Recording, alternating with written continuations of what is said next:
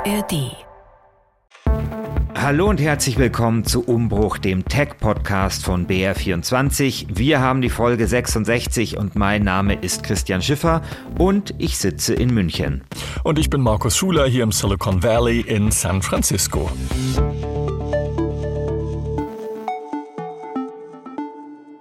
Und wir reden heute über Alternativen zu Twitter oder vielmehr X, wie es mittlerweile heißt. Und wir müssen die Frage stellen, ist X ersetzbar? Sind die Alternativen wirklich so gut, dass man ohne Probleme auch auf den etablierten Kurznachrichtendienst verzichten kann?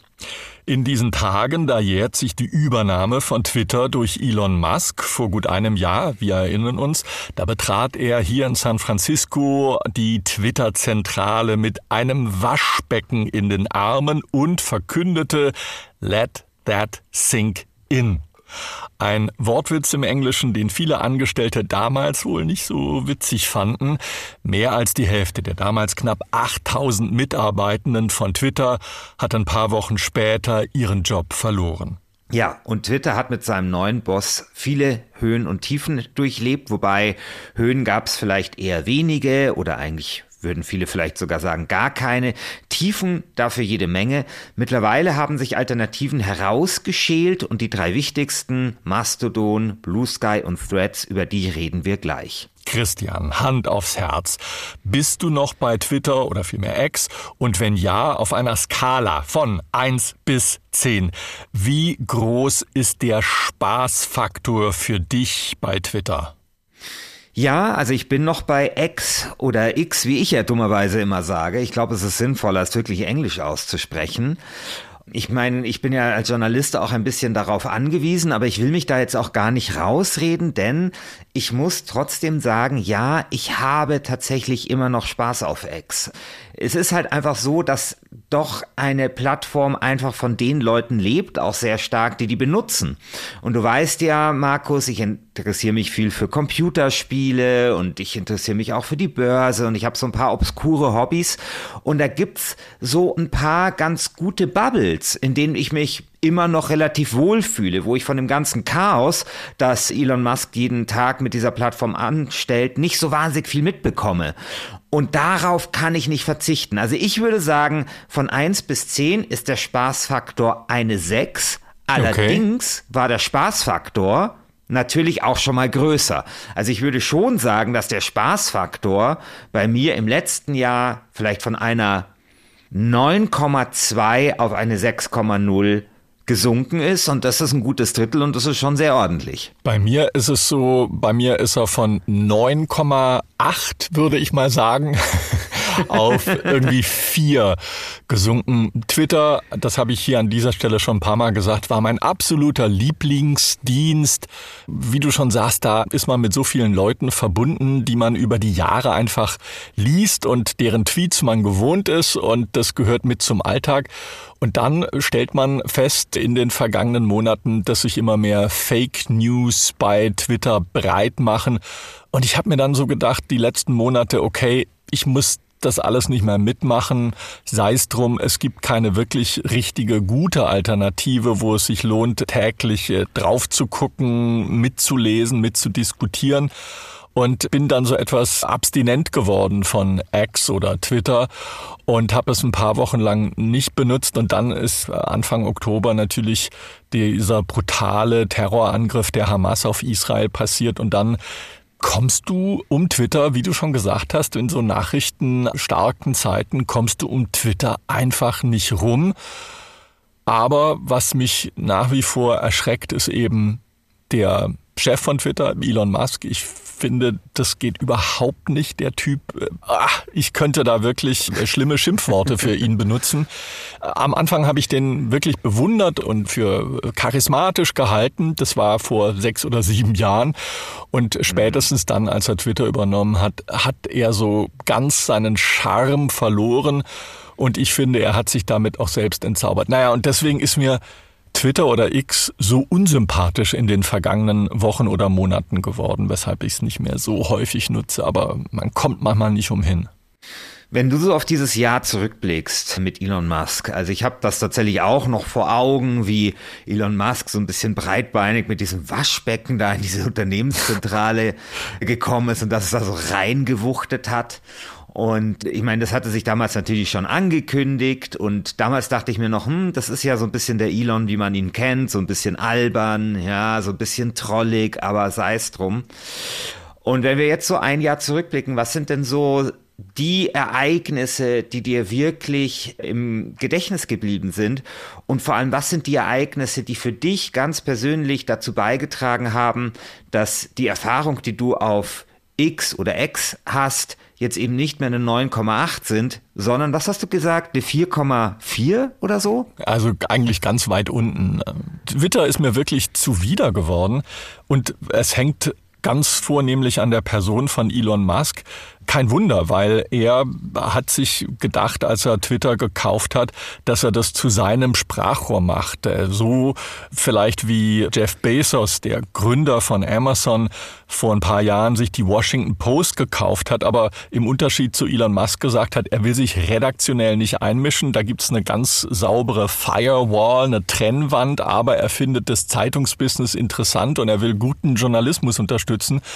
Und äh, bei der Washington Post, so hat man den Eindruck, jedenfalls, wenn ich sie lese, da wird auch großen Wert seitens der Journalistinnen und Journalisten gelegt. Sich quasi, da wird in Artikeln gesagt, wenn über Amazon berichtet wird oder über Jeff Bezos, dass er der Besitzer ist und man das sauber trennt. Bei Elon Musk ist es nicht so. Und was mir als erstes, um deine Frage zu beantworten, extrem unangenehm aufgefallen ist, dass Musk schon zu seiner Zeit bei Tesla, aber bei Twitter ist es so richtig deutlich geworden, gegen große Medienhäuser gestichelt hat, vor allem gegen die New York Times, gegen die BBC und das erste Unangenehme, was mir aufgefallen ist, war eben, dass er solche Unternehmen wie die BBC oder auch NPR, das ist hier der öffentlich-rechtliche Rundfunk in den USA, als Staatsmedien bezeichnet hat. Eine Bezeichnung, die man eigentlich verwendet für Länder, Diktaturen wie Russland oder wie China, wo es in der Tat Staatsmedien gibt, die also quasi Propaganda verbreiten und nicht unabhängig sind und unabhängig auch kontrolliert werden, wie jetzt ein öffentlich-rechtlicher Rundfunk in Großbritannien, in den USA, mhm. aber auch in vielen europäischen Ländern. Also das ist mir zuerst sehr, sehr unangenehm aufgefallen und dann später, du erinnerst dich, vor gar nicht allzu langer Zeit, ich glaube vor ein oder zwei Wochen, hat er der New York Times den blauen Twitter-Haken oder jetzt ist er, glaube ich, grün entzogen weil die New York Times kritisch über Elon Musk berichtet hat. Und das sagt einfach sehr viel, wenn ein Elon Musk sich nicht gehuldigt fühlt, gewürdigt fühlt, wenn er den Eindruck hat, dass man kritisch über ihn berichtet, dann schlägt er mit allen Mitteln zurück und obwohl er immer in der Vergangenheit gesagt hat, ja, er möchte die freie Rede und die freie Meinungsäußerung fördern, sobald es um ihn geht, hört für ihn der Spaß auf. Und das zeigt eben, dass er nicht ehrlich ist. Hm. Ich weiß nicht, hast du die Biografie von Walter Isaacson über ihn gelesen? Ich habe sie überflogen, ich habe sie nicht gelesen, nee. Ja, also das Interessante ist ja da, dass äh, also Isaacson beschreibt da sehr schön, wie diese ganze Sache mit Twitter, mit der Twitter-Übernahme eigentlich begonnen hat. Nämlich sie hat halt dadurch begonnen, dass Elon Musk dem damaligen Twitter-Chef immer irgendwelche Verbesserungsvorschläge geschickt hat. Und diese Verbesserungsvorschläge wurden halt ignoriert. Und das hat wohl mit dazu geführt, dass irgendwann Elon Musk auch so genervt war, dass er gesagt hat, okay, dann kaufe ich jetzt den Laden. Und mich erinnert das halt immer so an, weißt du, wenn so WM ist und Deutschland scheidet mal wieder in der Vorrunde aus, ist ja die letzten beiden Male passiert, dass wir dann diese 80 Millionen Bundestrainer haben, die alles besser wissen. Ja, nur haben halt diese 80 Millionen Bundestrainer nicht die Möglichkeit, halt einfach Bundestrainer zu werden. Bei Elon Musk ist es quasi anders gewesen. Der hat dann gesagt, okay, dann mache ich halt den Laden. Und ich glaube, er hat einfach in dem Jahr spüren müssen, wie schwer es ist, so eine Social Media Plattform anführen zu müssen. Ja. Christian, ich glaube, er ist auch einer Fehlannahme unterlegen. Elon Musk hat angenommen, Twitter ist eine vor allem technische Plattform und er glaubt nach wie vor, bei Tesla und bei seiner Raketenfirma hat es ja funktioniert, weil es dort um ganz harte, einfach Metriken geht, nämlich um Autos zu bauen. Da muss man bestimmte Anforderungen erfüllen. Man muss ein Auto zusammenbauen und das ist relativ leicht zu tun.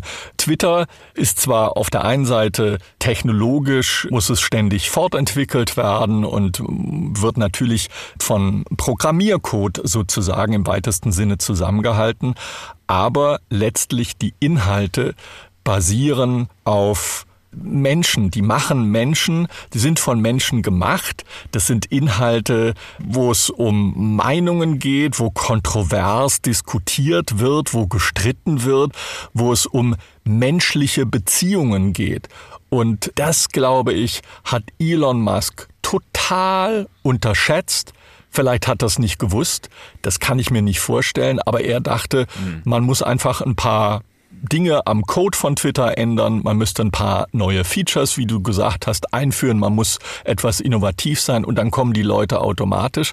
Aber viele Leute sind eben, viele Userinnen und User von Twitter sind eben abgeschreckt worden, weil auf einmal Hassrede wieder bei Twitter ganz oben war, weil auf einmal Leute Dinge verbreitet haben, inklusive Elon Musk, Falschnachrichten, Erzählungsmythen verbreitet haben, wo sich herausgestellt hat, dass Elon Musk die aus irgendwelchen rechtsextremen oder Neonazi-Quellen hat. Später hat er dann diese Tweets zum Teil wieder gelöscht.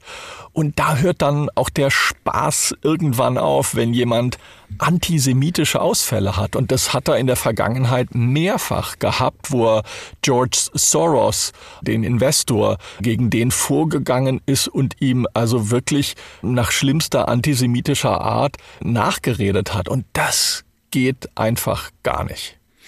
Ja, absolut. Ich glaube, was hier in Deutschland natürlich für sehr viel Aufregung gesorgt hat, war dieser Post von Elon Musk, der sich so sehr polemisch mit der deutschen Seenotrettung auseinandergesetzt hat und wo dann die Quelle auch irgendwie aus dem ja rechtspopulistischen Bereich kam.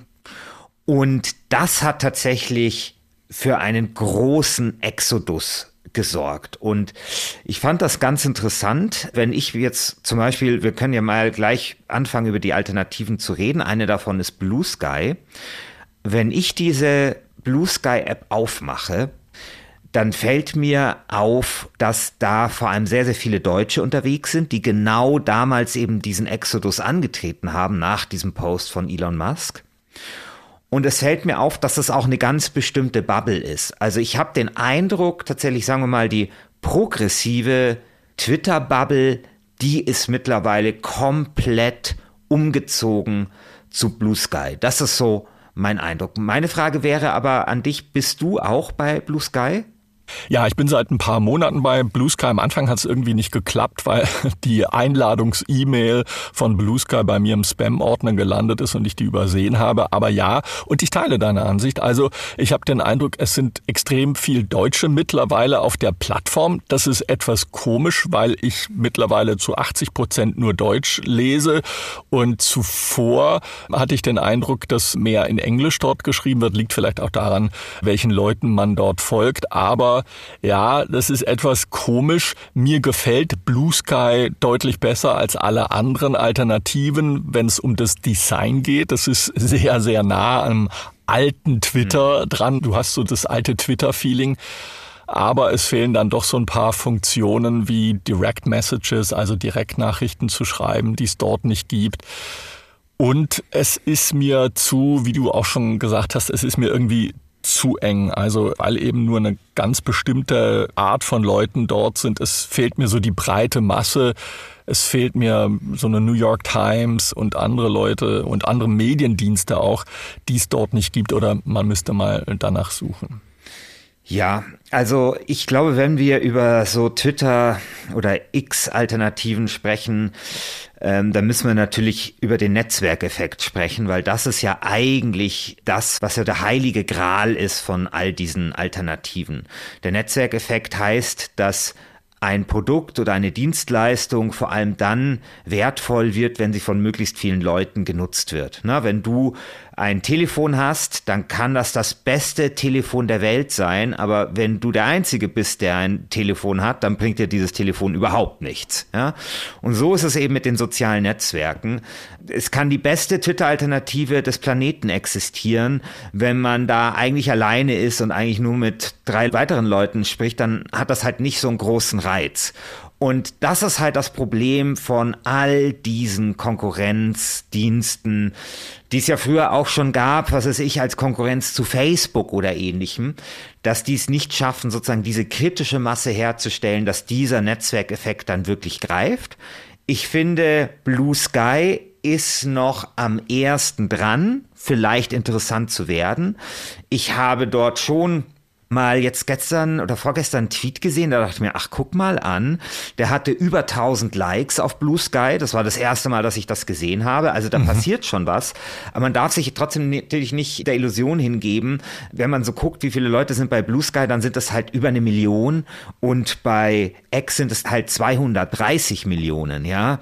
Also das ist ein gewaltiger Unterschied. Und gerade jetzt in solchen Situationen, wie du sie geschildert hast, also dieser, dieser furchtbare Angriff auf Israel, mhm.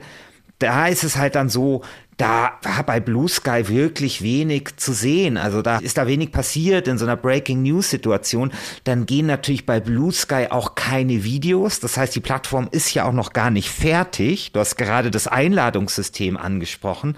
Das existiert natürlich zum einen deswegen, um da ein bisschen FOMO zu schaffen, also Fear of Missing Out. Also, dass man unbedingt dabei sein will, weil das Ganze ja irgendwie ein bisschen exklusiv klingt und hey, hast du noch eine Einladung und kann ich da auch rein? Aber es hängt natürlich natürlich auch damit zusammen, dass die Plattform technisch noch nicht fertig ist und man da sozusagen nicht irgendwie jetzt alle Schleusen öffnen kann. Aber dass sie eben nicht fertig ist, merkt man eben auf solchen Dingen, dass man Leuten keine Nachrichten schreiben kann, dass es keine Videos gibt und so weiter und so fort. Und das macht es schon so ein bisschen schwierig. Und ich meine, du hast vorher den Spaßfaktor angesprochen. Und zum Beispiel bei mir ist es so, dass der Spaßfaktor sehr eng auch verbunden ist mit zum Beispiel witzigen Videos, die ich auf X ja, sehe. Absolut. Und das passiert halt auf Blue Sky überhaupt nicht. Und dann muss man natürlich schon auch sagen, also Blue Sky gilt jetzt so ein bisschen als Alternative zu X, ist aber ja auch von der Firma. Also es gibt eine Firma, die das betreibt, also es ist jetzt auch kein karitatives Unternehmen. Und wie es dort mit Moderation oder sowas aussieht, ist auch noch nicht klar. Ja, also es gibt auch hässliche Ecken in Blue Sky. Ich glaube, das große Potenzial von Blue Sky ist, dass es eine offene Plattform ist. Und das, du erinnerst dich an die Frühphase von Twitter. In der Frühphase von Twitter hatte Twitter auch so die APIs geöffnet und da gab es dann irgendwelche Clients und Dienste, die so auf dieser Twitter-Infrastruktur aufgesetzt haben. So ähnlich ist das bei Blue Sky auch. Also du kannst eigene Software für Blue Sky schreiben, eigene Clients versuchen zu etablieren. Und was ich sehr spannend finde, du kannst eigene Feeds anbieten. Also du kannst zum Beispiel sagen, hey, hier ist der Markus Schuler und Christian Schiffer. Umbruch Tech Feed mit allen coolen Leuten, denen ihr im Tech-Bereich halt folgen solltet.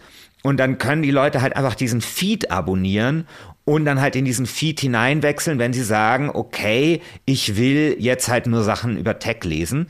Es gibt ja eben so Drittanbieter-Apps und eine ist zum Beispiel super interessant, die heißt Skyfeed und da kann ich dann zum Beispiel einstellen, ich will diesen Feed sehen, aber ich will nur Videos sehen oder ich will nur Bilder sehen, die mit dem Hashtag AI gekennzeichnet sind, dann sehe ich halt nur Bilder, die mit künstlicher Intelligenz erstellt worden sind.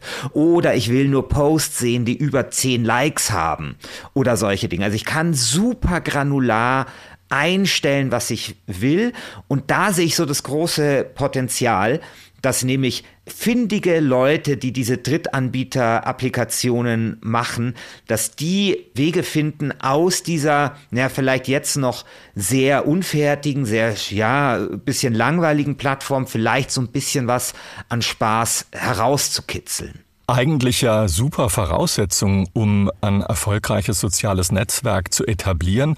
Und man muss ja auch wissen, Jack Dorsey steckt dahinter. Also einer der Mitgründer ja. von Twitter hat dort relativ viel Geld reingesteckt. Mich wundert nur, warum man den Eindruck, zumindest von außen hat, dass es nicht so richtig vorangeht, dass äh, da nicht mehr Power gemacht wird. Und das Gleiche gilt auch für Threads. Da habe ich auch den Eindruck, obwohl es aus dem Hause Zuckerberg slash Meta kommt, also da stehen unglaubliche Ressourcen zur Verfügung, nicht nur technischer Art, sondern auch personell können die natürlich wuchern. Aber bei Threads hat man so den Eindruck, ha, ha, ha, die fassen sich selbst mit irgendwelchen Samthandschuhen an und sagen, oh, wir möchten nicht so viel Nachrichten-Content verbreiten, sondern mehr die Leute zu Wort kommen lassen.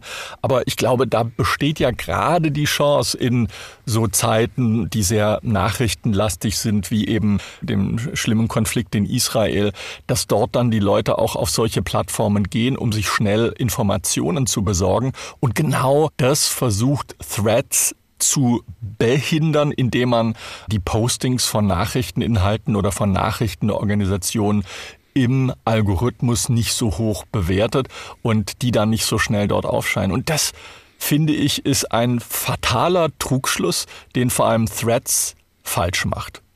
Also Threads setzt ja auf Instagram auf. Also das heißt, dieses Problem, was ich vorher angesprochen habe mit dem Netzwerkeffekt, das dürfte es dort eigentlich gar nicht geben, weil du hast immerhin schon mal eine Nutzerbasis. Das ist ja der große Vorteil von Threads.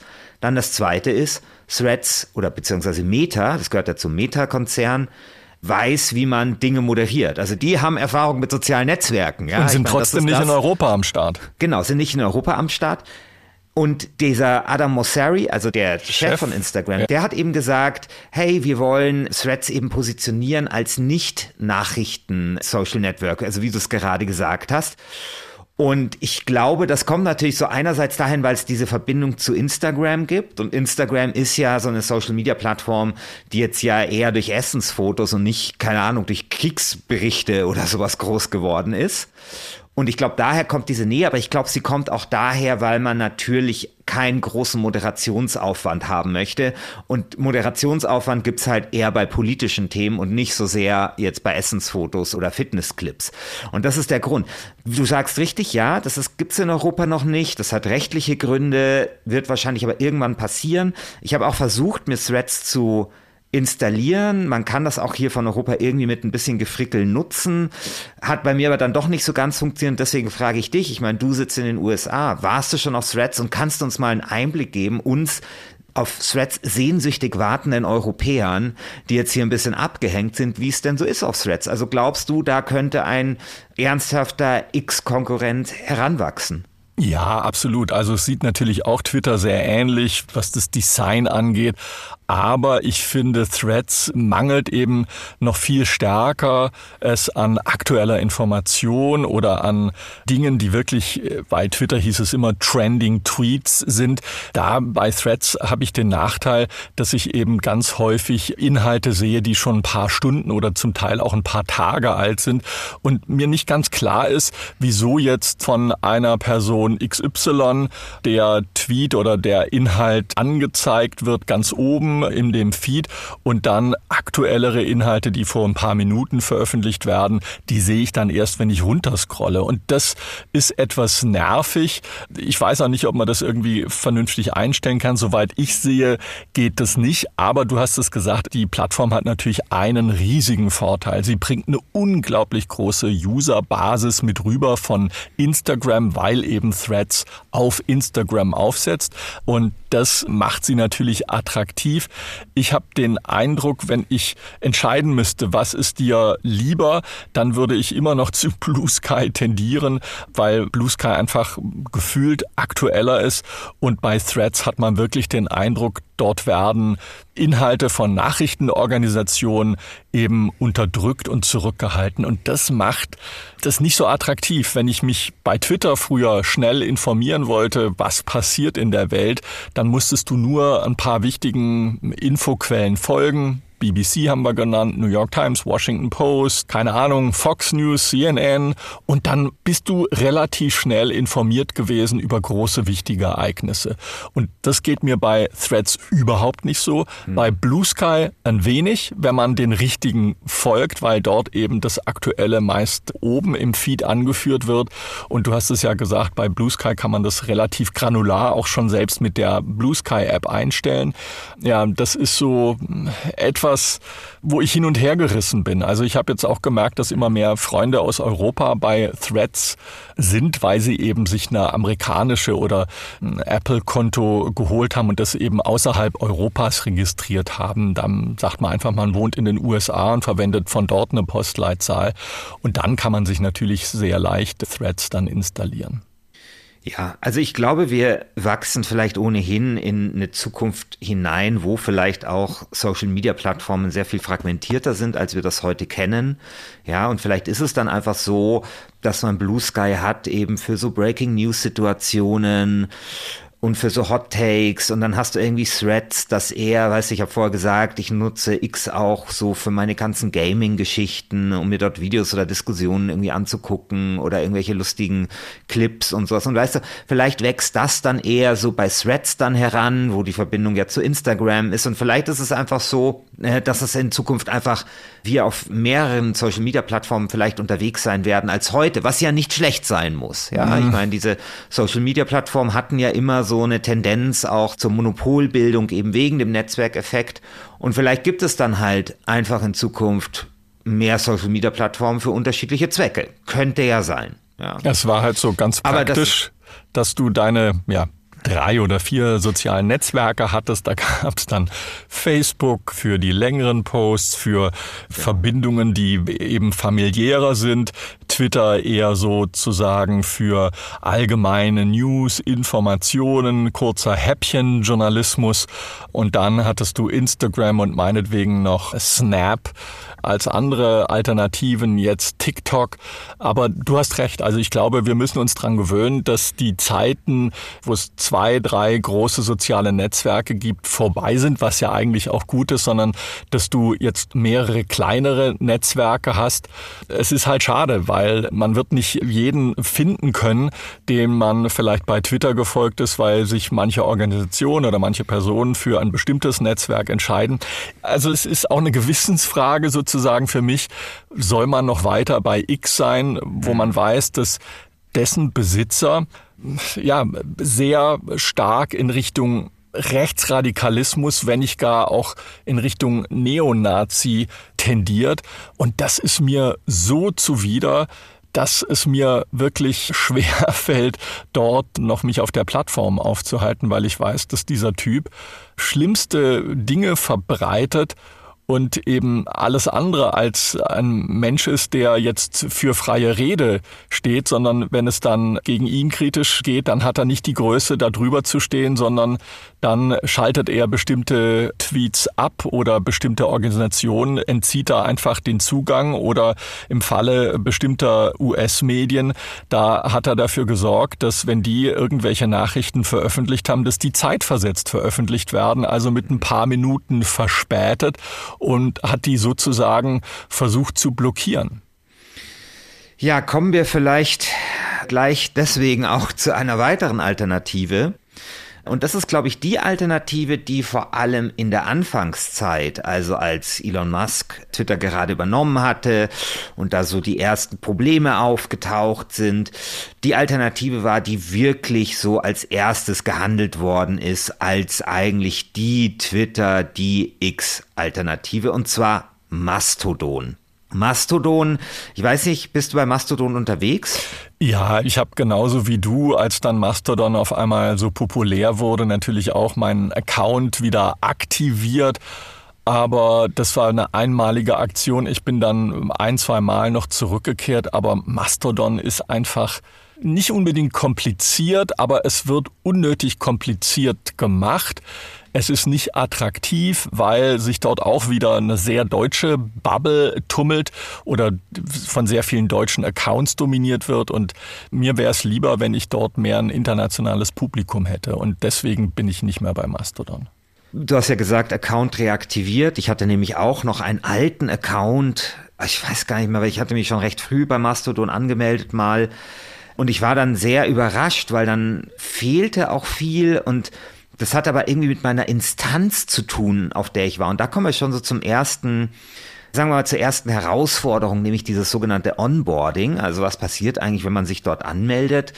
Da wird man nämlich dann erstmal gefragt, ja, also sozusagen bei welcher Instanz bist du? Und da muss man erst, also das ist quasi der Server, und da ist man dann schon so ein bisschen überfordert, ja. Also da ist einfach, ich meine, es ist nicht kompliziert, ja. Man sucht sich dann halt einfach eine Instanz, also keine Ahnung, ich bin, glaube ich, bei mastodon.münchen.de, aber die meisten sind bei mastodon.social.de.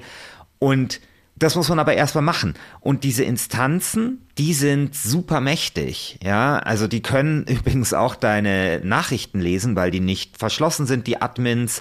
Das müssen Leute sein, die zuverlässig sind. Diese Instanzen können sich eigene Regeln geben. Ja, es ist zum Beispiel so, dass ja auch Truth Social auf Mastodon irgendwie basiert. Ich glaube auf einer Version zumindest von Mastodon, also dieses berüchtigte Netzwerk von Donald Trump.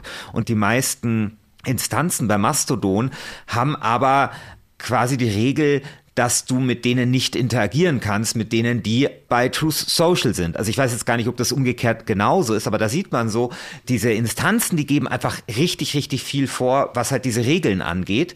Und sehr oft synchronisieren die auch nicht so richtig miteinander. Also ich habe das zum Beispiel mal erlebt, dass ich über mehrere Tage von Leuten auf irgendeiner Instanz nur Sachen angezeigt bekommen habe, die zwei Tage alt waren. Also diese ganze Instanzierung, die ist so ein bisschen ein Problem. Die macht das aber auf der anderen Seite auch interessant. Also weil man hat so eine Gemeinschaft in der Gemeinschaft, wenn man so möchte. Naja, Und aber Christian, die macht das auch ja, unnötig kompliziert, wenn du schon drüber nachdenken musst, wo genau lokalisierst du deinen Account, bei welcher Instanz. Und wenn ich dann schon höre, dass dort mitgelesen werden kann, dann... War bei, war bei Twitter aber auch so am Anfang. War bei Twitter am, am Anfang auch so. Ich will das jetzt nicht irgendwie gesund beten. Ja. Aber sagen wir es mal so. Also ich finde, Mastodon ist jetzt vielleicht nicht das Ding für die große Masse. Ich glaube aber, es ist eine ganz interessante Infrastruktur und Technologie, die da so im Hintergrund werkelt. Und ich glaube es schon, dass so eine Gefahr darin besteht, eben, dass das Ganze zersplittert. Da gibt es übrigens auch ein Fachwort dafür. Defederation, glaube ich, heißt es. Also wenn mhm. das so, also dieses föderierte System plötzlich wieder so ein bisschen auseinanderbricht. Und ich glaube auch, ja, das ist für eine Nische, aber mein Gott, ich finde für eine sympathische Nische, nämlich eine, die sagt, wir wollen, dass Social-Media-Plattformen nicht kommerziell sind, wir wollen, dass die auf Datenschutz acht geben, wir wollen, dass die transparent sind, also Offenheit von Programmcode und so weiter. Finde so ich alles schön und, und gut. Ist, ist genau, alles wunderbar, weiß, nur es sorgt dafür, dass andere Plattformen wie Twitter davon weiter profitieren, weil dann das passiert, was mir passiert ist. Letztlich bist du so genervt von den Unzulänglichkeiten der Alternativen, dass du am Ende dann doch wieder bei X landest und das finde ich fatal, dass die eben nicht ihre Chance begreifen. Gemeint sind vor allem Blue Sky und vor allem Threads, die die Kohle hätten, um was Vernünftiges, was Cooles, was Tolles zu machen und diese Gelegenheit einfach nicht beim Schopfe packen. Ja, aber ich glaube eben sehr stark daran, dass es vielleicht einfach unterschiedliche Netzwerke gibt für unterschiedliche Nutzungsformen. Und ich glaube, in diesem Konzert der Social-Media-Plattformen hat Mastodon schon seinen Platz hat halt nur nicht Platz jetzt, sagen wir mal, also für dich ist das nicht, für den Mainstream X-Nutzer ist es nicht, aber ich kann mir schon vorstellen, dass es Leute gibt, die heute vielleicht auch gar nichts nutzen, weil ihnen, was ich, Elon Musk zu unsympathisch ist und, weiß nicht, die Meta-Angebote zu datenkrakig und die dann zumindest eine Möglichkeit haben, irgendwie teilzunehmen an dem, was wir halt als Social Media Plattform begreifen. Wie gesagt, ja. ich glaube, da muss man realistisch sein. Ich gebe dir komplett recht, ja. Also ist vielleicht nicht für den Mainstream, aber mein Gott, ich finde so für eine gewisse Nische hat das seine Daseinsberechtigung. Und Christian. bei allem anderen muss man halt dann gucken. Jetzt brauche ich wirklich von dir noch einen Tipp. Also hast du Apps oder Dienste, von denen du sagst, die sollte man sich angucken, wenn man seine Follower umziehen will von X oder Twitter hin zu Blue Sky, Mastodon oder Threads? Gibt's dort Angebote, von denen du sagst, da lohnt es sich mal reinzuschauen, um einfach diesen Transport der gewohnten Bubble, der gewohnten Leute, denen man bei X gefolgt ist, die mit rüberzunehmen? Gibt's da Dienste? Ja, also das, was glaube ich das bekannteste ist, zumindest im deutschsprachigen Raum, ist Fatfinder von Luca Hammer. Luca Hammer ist ein bekannter Datenjournalist, der ist auf vielen Plattformen unterwegs, der analysiert die auch immer und über diesen Fatfinder und der funktioniert nicht nur für Mastodon, der funktioniert auch für Blue Sky oder ist glaube ich insbesondere für Blue Sky kann man eben relativ einfach seine Follower rüberziehen. Man muss dann noch mal ein bisschen klicken, aber das geht relativ schnell. Also der Umzugsservice zwischen den verschiedenen Netzwerken, das klappt eigentlich ganz gut. Das Problem ist eher, die Leute müssen halt da sein, ja.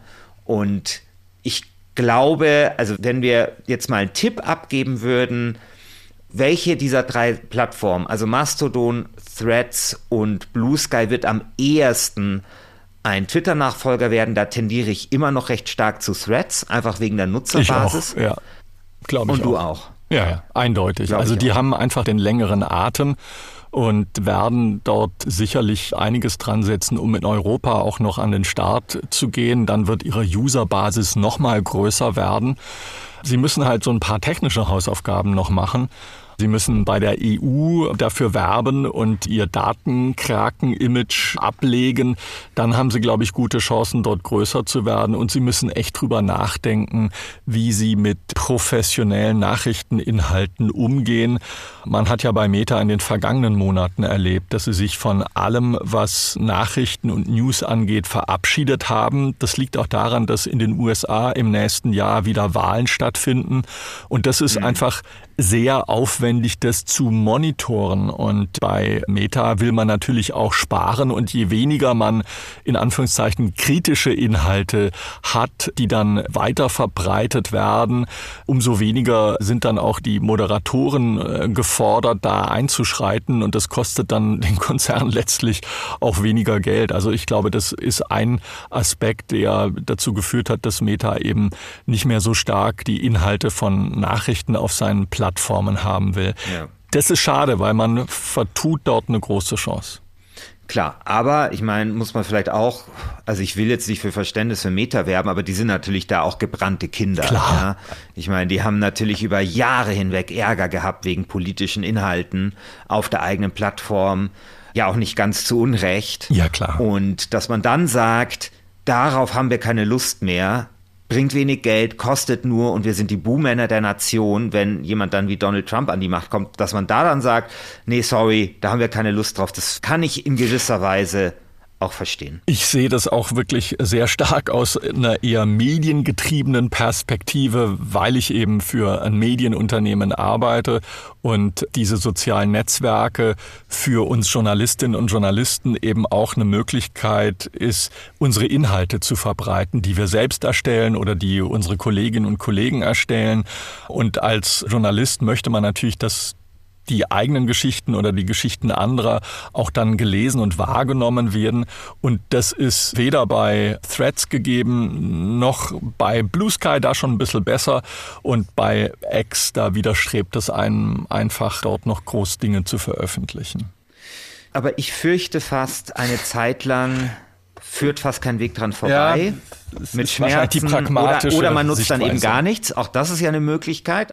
Aber sagen wir mal so, stand jetzt ein Jahr nach der Übernahme durch Elon Musk, ist es jetzt nicht so, dass man sagen könnte, okay, das ist jetzt der neue Place to be, da müssen wir jetzt alle hin und haben eine ganz ähnliche Erfahrung wie Twitter war, als es noch Twitter hieß und Elon Musk nur Raketen und Autos gebaut hat.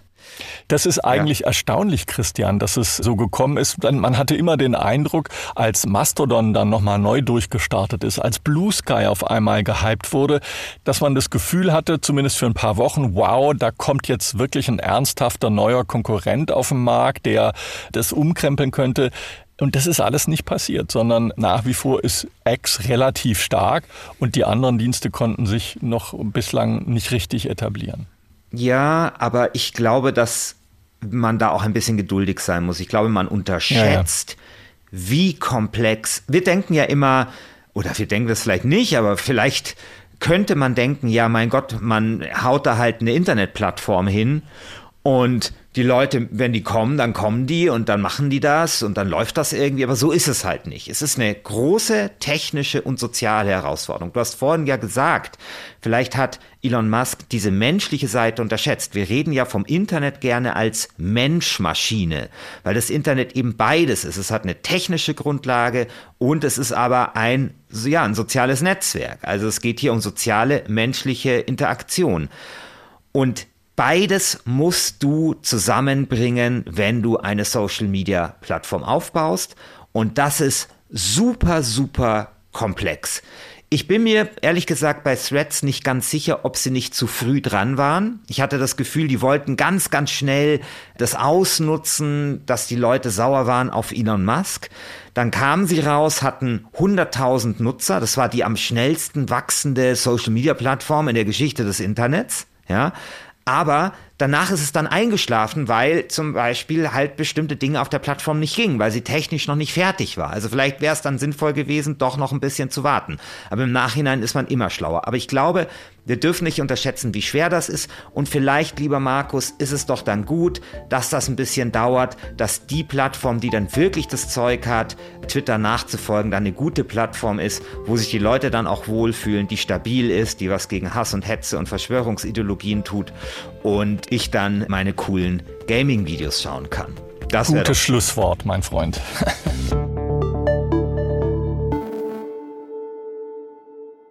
ich habe noch einen kleinen Hinweis ganz am Ende. Wir haben noch einen Doku-Tipp für euch. Cyberwar, die unsichtbare Schlacht im Netz heißt der. Hacker attackieren Stadtverwaltungen und Krankenhäuser, legen Firmen lahm, blockieren den Zugang zur kritischen Infrastruktur, mitten in Deutschland. Ein Jahr lang verfolgten die Report München-Autoren Benedikt Nabben und Sabina Wolf die Spuren von Hackern, treffen ihre Opfer, sprechen mit dem BND-Chef und dem ehemaligen israelischen Mossad-Chef und sind als erstes Kamerateam bei der weltweit größten NATO-Cybersicherheitsübung dabei, bei der die Bundeswehr gleich zu Beginn technische Probleme hat. Ihr findet das Ganze in der ARD-Mediathek. Den Link packen wir euch natürlich in die Show Notes. Ja, das war's jetzt mit Umbruch Folge 66. Vielen Dank fürs Zuhören, empfehlt uns gerne weiter und alle Links, über die wir gesprochen haben, findet ihr natürlich in den Show Notes. Bis dann, Christian Schiffer und Markus Schuler.